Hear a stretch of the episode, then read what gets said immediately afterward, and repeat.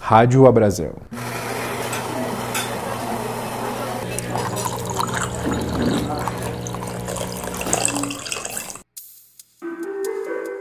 eu gosto dos processos bem claros para que no meio do caminho a gente nem se perca e a gente consiga ter sempre espaços para estimular a criatividade.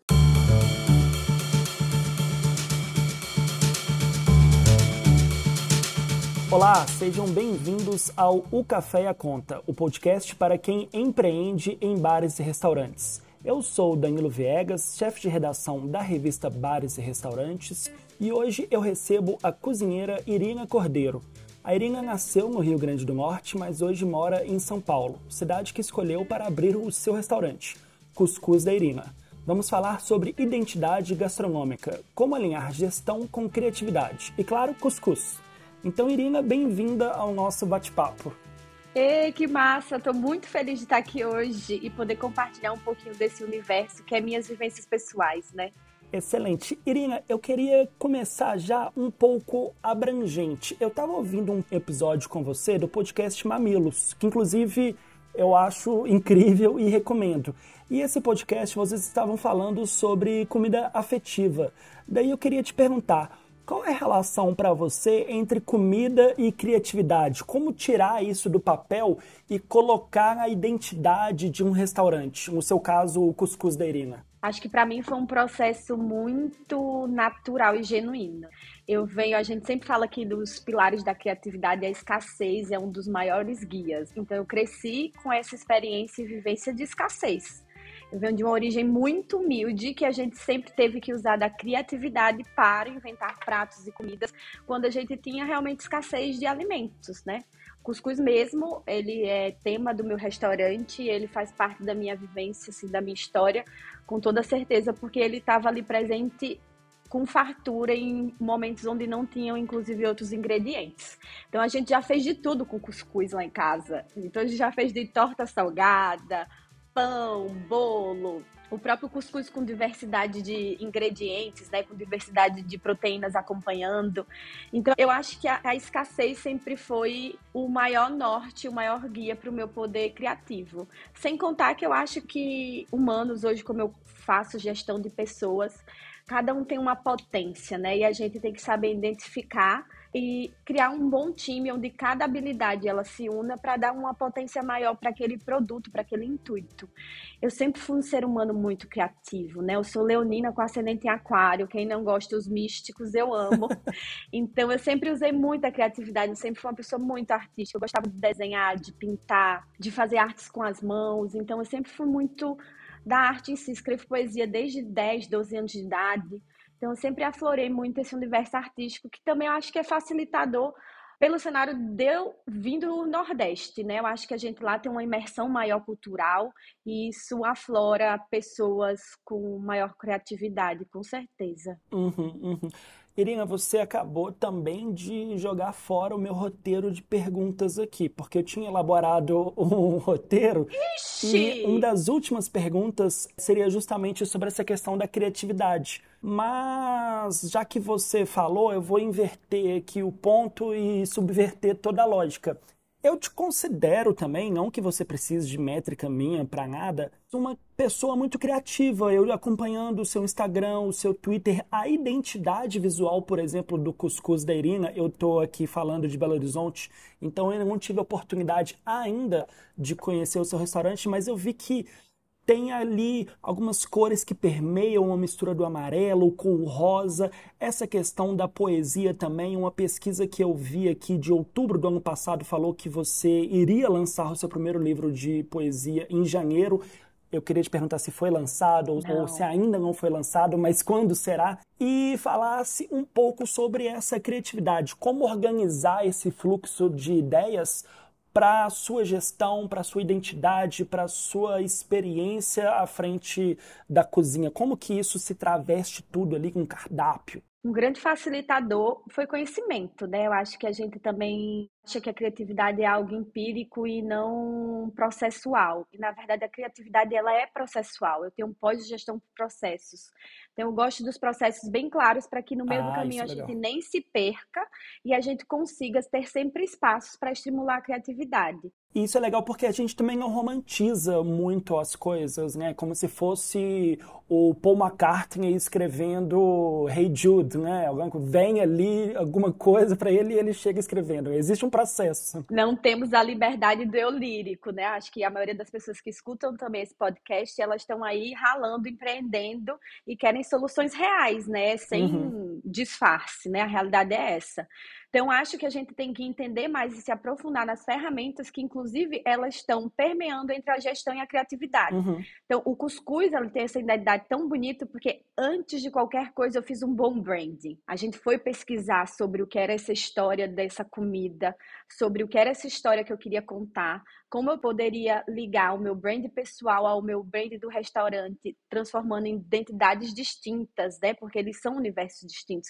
Até costumo dizer que o cuscuz ele é maior que eu, né? Com certeza. Eu vou e ele vai ficar, ele é um grande legado. E é legal que tem essa separação, mas uma coisa não mata a outra, né? Você Sim, a gente pode integrar. É, você integra, né? Eu tava olhando o seu Twitter hoje, a gente tá gravando dia 26 de abril, o Big Brother acabou ontem e a Irina tava lá macetando é, as pessoas no Big Brother. É. Mas isso não tira o branding, que é o seu, e o da sua marca também, né? Do Cuscuz da Irina, né? Eu acho que esse caminho ele tem que ser seguido, a gente tem que usar essas ferramentas de gestão para não se perder no meio do caminho. Inclusive, para quando a gente se deparar com uma oportunidade ou até com uma exposição específica, a gente dizer, não é esse caminho que a gente vai, o caminho é outro. É muito importante esse poder de decisão sobre, inclusive, o universo da criatividade. E o segundo insight muito interessante sobre esse universo que é para mim é justamente a gente sair do óbvio. A gente ainda trata muito as redes sociais e restaurante de uma forma muito chata. E as pessoas não querem mais ver o universo chato em nenhum momento, porque já é o dia a dia a realidade dela. Então, as redes sociais de uma marca, hoje em dia, elas têm que interagir como se fosse uma persona mesmo, né? Uhum, é um uhum, brand uhum. persona, como se fosse uma pessoa lá, um universo, um ideal de uma pessoa interagindo com o público. Então, a gente lá coloca poesias, a gente faz coisas mais engraçadas, a gente comemora datas não óbvias, e a gente faz isso de uma forma muito legal. Tem um outro lugar que, inclusive, se você é de Minas, que eu adoro, é o Tupis. Eles Sim. fazem isso no brand e na página, nas redes sociais, então eles criam isso num universo criativo, porque para a pessoa é chato ir todo dia num lugar comer a mesma coisa.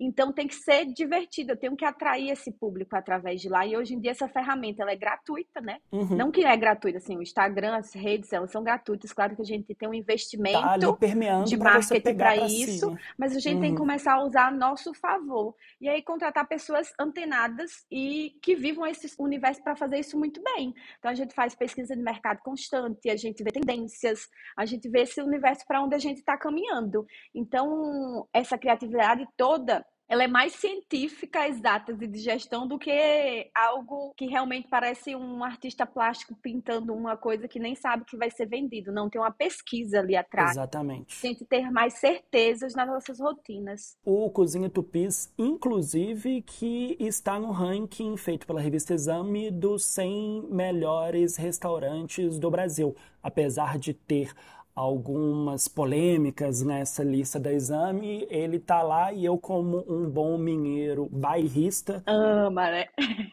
Eu sou fã também. Irei defender não apenas a Cozinha Tupis, mas os outros sete restaurantes mineiros que estavam lá. Mas voltando à nossa conversa, eu achei muito interessante você ter falado isso, porque você começou falando que a construção da sua identidade foi um processo muito genuíno, e eu acho que genuíno é uma palavra-chave que permeia todo o seu depoimento. Eu concordo com você essa questão das redes sociais e eu digo mais, eu acho que hoje está tudo muito pasteurizado, sabe? Está muito mais do mesmo. As pessoas pegam, pode ser até uma boa fotografia, mas ele não está contando a história, não está seduzindo, não está sendo próximo, né? Então essa questão que você traz da autenticidade, poxa, você falou a sua relação com o, o cuscuz e você não estava romantizando essa questão da escassez, você estava lidando com a sua realidade. Jamais. Então é algo autêntico. A autenticidade aliada a essa gestão de processo pode ser o pulo do gato ali para sua criatividade está sendo explorada da melhor forma e está ali sendo colocada no seu cardápio também, na decoração do seu restaurante, na forma de atendimento dos clientes. É mais ou menos por aí ou eu estou viajando na maionese? É exatamente isso. Eu acho que o CMV unido à gestão de pessoas são hoje em dia a maior dificuldade de todo restaurante, né? Quem vai empreender.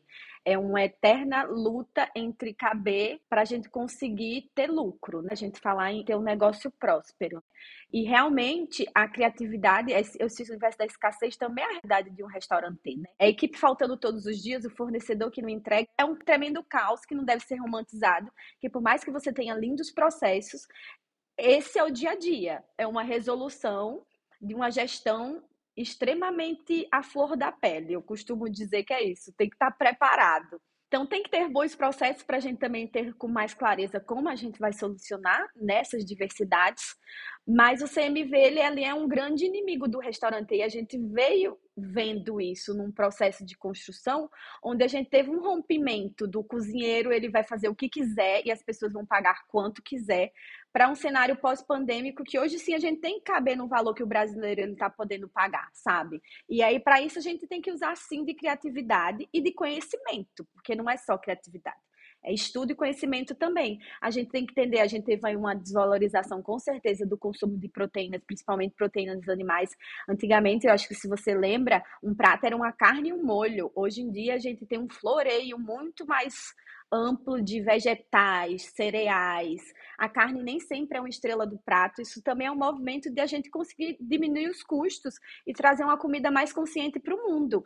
Então a gente está vivendo esse momento de transformação social que ela está indo para dentro dos restaurantes. Então, tem que estar tá antenado, a gente tem que estar tá se construindo e se atualizando o tempo inteiro, né? É mais criativo também, né? Você chamou atenção para um ponto do CMV. Se a sua casa, por exemplo, sobrevive de carne, você não vai poder ter muita criatividade ali, porque você vai jogar o seu ticket médio lá em cima, porque você vai ser refém do preço da carne. Mas se você tem uma criatividade para ligar a proteína a outros tipos de insumo também, já abre uma possibilidade ali, de acordo com uma, entre aspas, porque a gente está no podcast aqui, com uma escassez também. Né? Ele abre oportunidade para para outros tipos de criatividade. E eu achei muito interessante você falando do CMV. A gente tem um desafio aqui na revista Bares e Restaurantes, e no podcast O Café e a Conta também, que é, ao mesmo tempo, não subestimar a inteligência de quem está nos ouvindo, dos empresários de bares e restaurantes, mas ao mesmo tempo explorar algumas coisas que talvez sejam óbvias, mas nem tanto existem alguns empresários hoje que não sabem o que é CMV, ou se sabem, não levam muito a sério, ou se algum dia fizeram ficha técnica, ficou guardado na gaveta há dois anos atrás. Eu estava conversando com um amigo meu que é consultor e ele falou: Cara, que loucura! As pessoas fizeram uma ficha técnica de dois anos atrás e não e assim tá completamente defasado. e como que você enxerga isso, assim, essa questão dos processos mesmo? Desculpa tá batendo, tá batendo nesse ponto, assim. Eu amo. Eu acho que é uma coisa que eu falo muito pouco nas redes sociais, mas como eu tenho pós-graduação em gestão de processos, eu tenho uma empresa de consultoria em gestão e negócio desde 2016, Gente, fora dos anos que eu trabalhei com consultoria não minhas.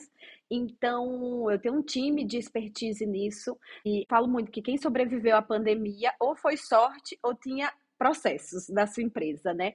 É importante a gente ter um cenário e a gente vê uma banalização ainda do universo de empreendedores sobre essas questões. Hoje em dia, ninguém precisa nem, inclusive, eu lembro na faculdade quando era chato uma aula de ficha técnica, porque era uma regra de três infinita. Hoje em é... dia, a gente tem é. sistemas operacionais de alto nível para a gente pagar aí 400 reais por mês, que dá relatórios diários, que dá um espelho real da sua empresa. Imediatamente, o número que eu quiser agora, eu posso entrar e olhar pelo meu celular. Uhum. Então, é muito importante a gente se entender como gestor. Eu acho que o cozinheiro, ele foca muito na operação de cozinha e qualidade da comida mas também com processos a gente consegue ter muito mais padrão do que ele tá ali todos os dias cobrando todo mundo. Esse movimento ele gera um desequilíbrio emocional também na equipe, então você gira muito gente porque ninguém se sente capaz de fazer a comida tão boa quanto o, o, cozinheiro, né, principal. Uhum. E eu amo descentralizar. A minha empresa é 100% processual, a gente tem processo para tudo. A gente tem processos de como lavar uma lixeira, a gente tem processos de tudo porque também a absorção ela tem que ser mais clara para todo mundo também. Uhum. Não é que eu falando lá uma vez a pessoa vai entender. Acho que um bom líder ele tem que de fato repetir os mantras diários, sabe? Ah, eu falo todos os dias e ninguém aprende. Não, a nossa função de líder é estar tá lá repetindo todos os dias para todo mundo aprender, até isso virar também um movimento natural do outro. Uhum. Então é um momento sim que as pessoas têm que se atualizar. A gente tem cursos super baratos para isso, os próprios sistemas de controle hoje eles dão aula e treinamento para todo mundo se capacitar. Então é de fácil acesso. Se você quer ter longevidade, se você quer crescimento dentro do cenário de AIB, você precisa investir em gestão. Não basta só ser um bom cozinheiro hoje em dia, porque a gente tem empresas maravilhosas surgindo o tempo inteiro e a gente tem que sobreviver esse mercado que tem uma concorrência altíssima, né? Isso que você falou da qualificação me lembra muito o discurso do João Diamante. Amo! Primeiro podcast. Tudo meus amigos, é só os bons, né? ele foi convidado no nosso primeiro podcast aqui e ele falou muito dessa relação entre o empresário e os profissionais da cozinha, que o empresário quer explorar o seu cozinheiro o máximo para extrair todo o sangue, mas ao mesmo tempo o cozinheiro enxerga o patrão como inimigo e não quer se qualificar melhor. E você falou aí questões de qualificação que poderiam ajudar muito essa questão. Eu acho importante também a gente descolonizar esse romantismo, porque vai ter a parte da criatividade que você vai conseguir ser o Anthony Bourdain. Só que você vai ter que entender de número também, você vai ter que entender de gestão para o seu negócio parar em pé. Então, e uma, uma coisa não mata a outra, né? Você é um exemplo vivo de que as coisas podem andar. Mas aí eu já quero é, desviajar na maionese e fazer uma pergunta que tem tudo a ver com o que a gente estava falando. A gente fez um podcast também com uma pessoa que eu sei que é seu amigo, o Gil Guimarães. Sim. E ele contou um pouco da trajetória dele, desde as pizzas napolitanas à culinária candanga que ele está desenvolvendo agora na Casa Baco, em Brasília. E o Gil pontuou muito essa importância de ter ali um produto seguro, um produto que pague os boletos, no caso dele, a pizza, que assegura essa inovação, onde ele pode colocar mais tempo em reflexões gastronômicas criativas, né? Isso também funciona com a sua cozinha? Como que você enxerga esse processo? Hoje eu tenho três empresas, né? Eu tenho a Irina Blogueira, que eu chamo ela assim, mas é a que trabalha com mídias, que a gente trabalha com publicidade e propaganda. Eu tenho a empresa de consultoria em gestão de negócios e eu abri meu primeiro restaurante, que é o Cuscuz da Irina. E a gente tem que sim deixar de romantizar esse ego e esse processo de que eu, para ser um cozinheiro, eu tenho que ter um trabalho autoral, criativo, tá lá o tempo inteiro criando e fazendo coisas. Eu vivi processos de conhecer, inclusive abrir muitas casas e conviver com muitos cozinheiros, abrir muitos negócios. E uma frase que eu costumo muito falar é que a gente tem que fazer com que os nossos sonhos trabalhem pra gente, porque senão a rotina que não vai sustentar. Você falou do Antônio Bourbon, muito me lembro que foi um processo que nem ele aguentou aquele estilo de vida daquele cozinheiro louco, porque quem lê o livro a gente vê aquilo, né? O Ele Cozinha Confidencial, né? O primeiro Exatamente. livro dele. Que é um livraço, né? Que é um livraço. Ele se privou da vida a gente não quer isso para os próximos cozinheiros. A gente quer cozinheiros gozando também de uma vida confortável, ganhando dinheiro com o seu trabalho, tendo tempo livre para sua família, para o seu bem-estar também, gerando negócios prósperos e de sucesso. E a gente vê uma grande virada pós-pandêmica que as pessoas querem mais comida normal. Uhum. Elas querem comida de vó, comida de casa, comida afetiva. Ela deixou de ser um, um hype ela virou uma realidade. Uma necessidade, né? É. Voltou a ser, sim. Uhum. Hoje em dia, se eu penso em botar uma roupa para ir para um lugar específico, que vai ter um garçom inteiramente na minha mesa o tempo inteiro, falando um, dois minutos para explicar cada prato, que é uma colher, eu nem saio de casa. Eu quero uhum. mesa compartilhada, me divertir com os amigos, música boa, festejar. A gente quer hoje outros movimentos e eu fico muito feliz porque também vai dar oportunidade para esses cozinheiros também entenderem que a gente tem que voltar ao simples. Uhum. A gente tem que voltar ao simplificado, simplificar as vidas, as rotinas, as gestões, os ambientes de trabalho. Então, acho genial o que o Gil falou, porque realmente a descentralização dos negócios é muito importante. Pizza e uhum. comida italiana sempre foi uma febre, porque é farinha e água. A gente tem um CMV muito baixo, é muito uhum. fácil de operar, é muito mais tranquilo, não é mil maravilhas, nem nunca nada vai ser, mas é bem mais fácil de operar. Já tem uma aceitação do público, né? Exatamente. Então, quando eu capitalizei para abrir o restaurante, em nenhum momento eu pensei em fazer algo de autor que dependesse de mim exclusivamente, porque eu tenho duas outras empresas. Então, a gestão do meu controle pessoal, que é uma coisa que todo cozinheiro tem muito, né? Somos controladores de natureza, isso já vai sendo desconstruído, porque eu não poderia abrir um negócio porque que eu precisar integralmente estar lá. Eu tenho outras coisas para acontecer na minha vida. Então, isso tem uma descentralização. E o segundo objetivo ao abrir o restaurante é algo que fosse fácil de escalonar. Uhum. Porque eu quero crescer, eu quero ter métricas. A gente não tem só sucesso saindo na ganhando Michelin, ganhando prêmio Prazeres da Mesa, saindo em listas é, conservadoras. Não, esse like não paga o boleto, né? Nem é o meu foco, eu te digo bem claramente, Danilo. Assim, eu sempre, quando me indagam sobre essa questão, eu digo, gente, eu quero estar na Forbes como a maior franquia do Brasil, eu quero estar em outro lugar. Sim. Não que esse outro também não possa estar acontecendo, mas os meus sonhos, eles também podem ir para outro lugar. Eu lembro muito que quando eu me formei cozinha, todo mundo queria abrir seu restaurante. Eu fui para a internet desde sempre, eu fui abrir minha empresa de consultoria, eu fui enxergando mercados que eram poucos explorados e graças a isso eu cheguei onde eu estou. Então a gente às vezes tem que sair desse óbvio mesmo, tem que pesquisar mercado. Acho também muito massa, porque é um movimento social que hoje em dia tem profissão de tudo, né? Uhum. A gente tem maior liberdade para ser e eu acho que isso facilita os caminhos. Então, se você tem uma ideia maluca, faz estudo de viabilidade, porque talvez essa sua ideia maluca seja genial, é tudo que o mercado precisa. Uhum. Esse movimento a gente já vê muito forte em São Paulo, Minas também tem um movimento gastronômico fora da curva muito maneiro, e isso vai estar tá chegando aí nas outras regiões. Então, vamos parar de conservar, o conservadorismo ele já está fora de moda, vamos inovar, ser criativo, fazer o simples. Em todos os sentidos, né? Pensar em comida fora da comida, eu quero proporcionar história, cultura, eu quero integrar de outra forma isso, eu quero contar a história da minha família, a história do meu povo, a história do Brasil. Uhum. A gente falou de CMV, a gente tem um país que tem uma das maiores biodiversidades do mundo. Eu posso contar a história dos ingredientes. Eu acho que a gente tem que ir além de que só botar uma comida boa e ser boa, porque daí a minha mãe faz, a sua deve fazer. Uhum. Um monte de gente faz comida boa. A gente tem que buscar o nosso diferencial do mercado. Irina, eu tô com um problema sério aqui com você, porque a cada resposta sua surgem umas mil possibilidades de perguntas em cima. então eu vou tentar condensar tudo em uma coisa só. Vamos lá. Eu achei muito interessante quando você falou sobre esse comportamento pós-pandêmico, porque tem uma pesquisa da Brasel que fala que o comportamento dos consumidores pós-pandemia, ele mudou. Ele não deixa de ir a um bar ou restaurante, mas ele vai de maneira mais assertiva, ele escolhe melhor. Dentro da escolha, falando do balcão para cá, o que, que os bares e restaurantes devem fazer? Que você falou muito bem sobre essa questão da comida afetiva. Explorar a autenticidade, diminuir um pouco essa distância muito fria entre o restaurante e a pessoa, fazer com que isso fosse uma coisa mais quente, mais natural. E quando você fala de, que eu achei essa expressão genial, né? Comida fora da comida, me lembrou muito. Eu fiz recentemente um curso de branding gastronômico. Eu vou. Ah, eu vou falar aqui. É um Somos masterclass... nerds, né, Danilo?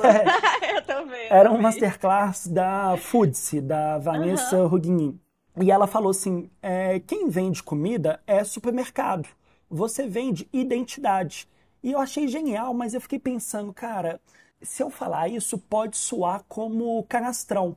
Mas não, a Vanessa ela explicou um pouco essa história. Falou, cara, trata-se de você propor algo e cumprir essa expectativa.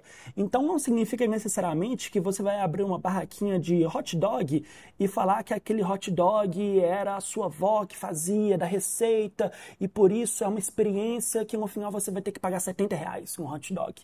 Não, é você falar de forma honesta e autêntica o que, que você propõe e você cumprir essa, essa expectativa, sabe? Por isso que eu achei muito legal você falando da comida fora da comida e eu acho que tem tudo a ver com uma tendência forte de hoje, que não é um modismo, né? É uma tendência que as pessoas que estudam o comportamento dos consumidores já estão saindo mais na frente. E pelo que eu pesquisei e estou lendo aqui, você é uma pessoa que domina muito essa, esse estudo, né? Eu amo brand. eu acho que a gente antigamente tinha vários sinônimos de alma de negócio e hoje em dia a gente tem esse conceito mais formado do que é um bom brand para aquilo acontecer. que vai sustentar essa história, é esse genuíno, essa identificação.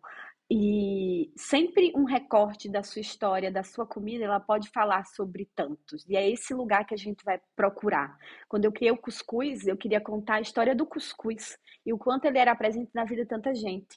Lá no restaurante a gente tem uma experiência que é muito bonita. É um lugar que eu acho que a alegria é a característica que mais reflete o ambiente, tanto de quem vai quanto quem trabalha. A gente, a gente trabalha com muita alegria, mas ao mesmo tempo a gente tem uma realidade de quanto essa comida tão simples, vendo de fora você parece assim, nossa, ela tá fazendo só isso. Muita gente chora comendo a comida porque na boca ela lembra da sua história. Ela se identifica com o chão de cimento queimado, manchado, que ninguém nunca entende. Eu digo, eu não quero verniz, eu quero o chão rústico, é para as pessoas tirarem o pé do chão e se identificar. As áreas externas a gente colocou tipo pinhas ficas, que lembra a areia da praia, muito parecido. Então, um lugar que ele é tátil, né? Então, as pessoas, quando colocam aquela comida na boca, ela vai estar tá mergulhando na história dela, que ao mesmo tempo foi a minha, é a minha. Então, eu busquei essa identificação nos detalhes. Então, tem detalhes que relembram isso em tudo. Esses detalhes, você teve uma sensibilidade de, porventura, não cair aí algumas armadilhas de alguns clichês que nós, sudestinos, temos sobre o Nordeste, sabe? algumas coisas ali, ah, isso aqui vai ficar um pouco pitoresco, né? Muito bom você falar isso. Quando a gente quer um caminho, outra grande dica aí para qualquer coisa que vocês venham a fazer, é primeiro decidir o que você não quer. É muito mais fácil você ter a clareza do caminho que você vai seguir. E um dos grandes pilares de brand, de identidade do que eu queria para o restaurante é não ir para o Nordeste caricato. Então, não vai ter cactos, não vai ter escassez, não é uma comida sofrida. A gente quer alegria, cor, planta viva. Na mesa são flores Todas as semanas a gente recebe flores lindas, a gente tem plantas de Mata Atlântica. Eu quero vida. O Nordeste é uhum, é isso. Uhum. É essa nova história que eu quero contar. Talvez esse cacto, a seca, essa referência ao Nordeste era da minha avó. Eu venho de outra geração, eu tive educação, eu tive oportunidade onde estou. Eu estou abrindo um restaurante na Vila da Madalena, uhum. uma das maiores metrópoles do mundo, dos bairros mais conhecidos do uhum. mundo eu abri um restaurante nesse ambiente, eu não quero mais vibrar nessa escassez. Eu sou um Nordeste diferente, eu sou um Nordeste moderno, criativo, inteligente, entendeu? Intelectual. Eu sou o outro Nordeste. A gente uhum. não tem que ter mais essas associações, porque além de serem caricatas e óbvias. São reducionistas também um pouco, né? Não nossa, é xilogravura, é tudo isso. Uhum. É uma redução mesmo. E eu acho que esse movimento Nordeste-se, ele tá vindo com uma força muito bonita. Acho que começou depois do movimento Juliette BBB, mas que trouxe um novo orgulho do Nordeste de dizer assim, eu sou isso, mas eu sou muito mais que isso. A gente tem a Desconstrução do Nordeste, que é um livro lindo que virou peça, inclusive, que é para a gente entender que o Nordeste não é só isso que a mídia tanto explorou, porque é um processo de marketing. E também, tão pouco, é só aquele lugar que você vai passear de praia. É um lugar extremamente cultural. Rico, é né? onde o berço da ciência do Brasil, as maiores fontes de pesquisa, de tudo que você imaginar, tá lá, vindo de lá. Então, é um lugar extremamente rico. Cansamos dessa pobreza. Os meus talheres são dourados. Eu quero luxo, eu quero detalhe as louças são maravilhosas. Eu quero trazer essa identificação desse nordestino que viveu isso, passou por tudo isso e agora a gente quer gozar disso, entendeu? A gente agora quer se divertir, comer bem, beber bem, tem dinheiro para fazer isso e é esse lugar que a gente vai estar. Quero lembrar das minhas origens, mas ressignificando isso de uma outra forma, trazendo isso para uma realidade, sair dessa escassez. Eu acho que é por isso que emociona tanto. Excelente. Irina, queria te agradecer demais a sua participação. Ai, eu amei! E para a gente terminar aqui, já que você falou muito sobre essa questão das redes sociais, onde que as pessoas podem te encontrar? Você já falou que o Cuscuz da Irina fica na Vila Madalena, mas no Twitter, no Instagram, no LinkedIn, talvez daqui a pouco na Forbes. A gente é, a gente, porque é o restaurante, somos Irina Cordeiro em todas as redes sociais, normal, sem Y, sem nada. É um Irina mais moderno mesmo, Irina Cordeiro, e Cuscuz da Irina em todas as redes. Então vocês procuram lá e é muito bom para isso. Acho que seja uma fonte de inspiração para novos negócios ou para atualização de seus negócios. Eu acho que a gente tem que enxergar mais essa comida do futuro que é sem frescura. Excelente, Irina. Obrigado, viu? Muito obrigada a você. Amei, viu?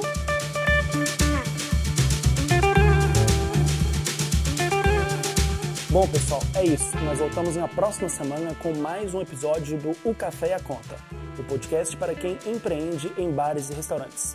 Lembrando que esse podcast é patrocinado pela Ambev. O Café e a Conta é realizado pela revista Bares e Restaurantes. Tem a produção de Guilherme Paixão e edição e montagem de Lucas Macedo. Esse episódio foi apresentado por mim, Danilo Viegas.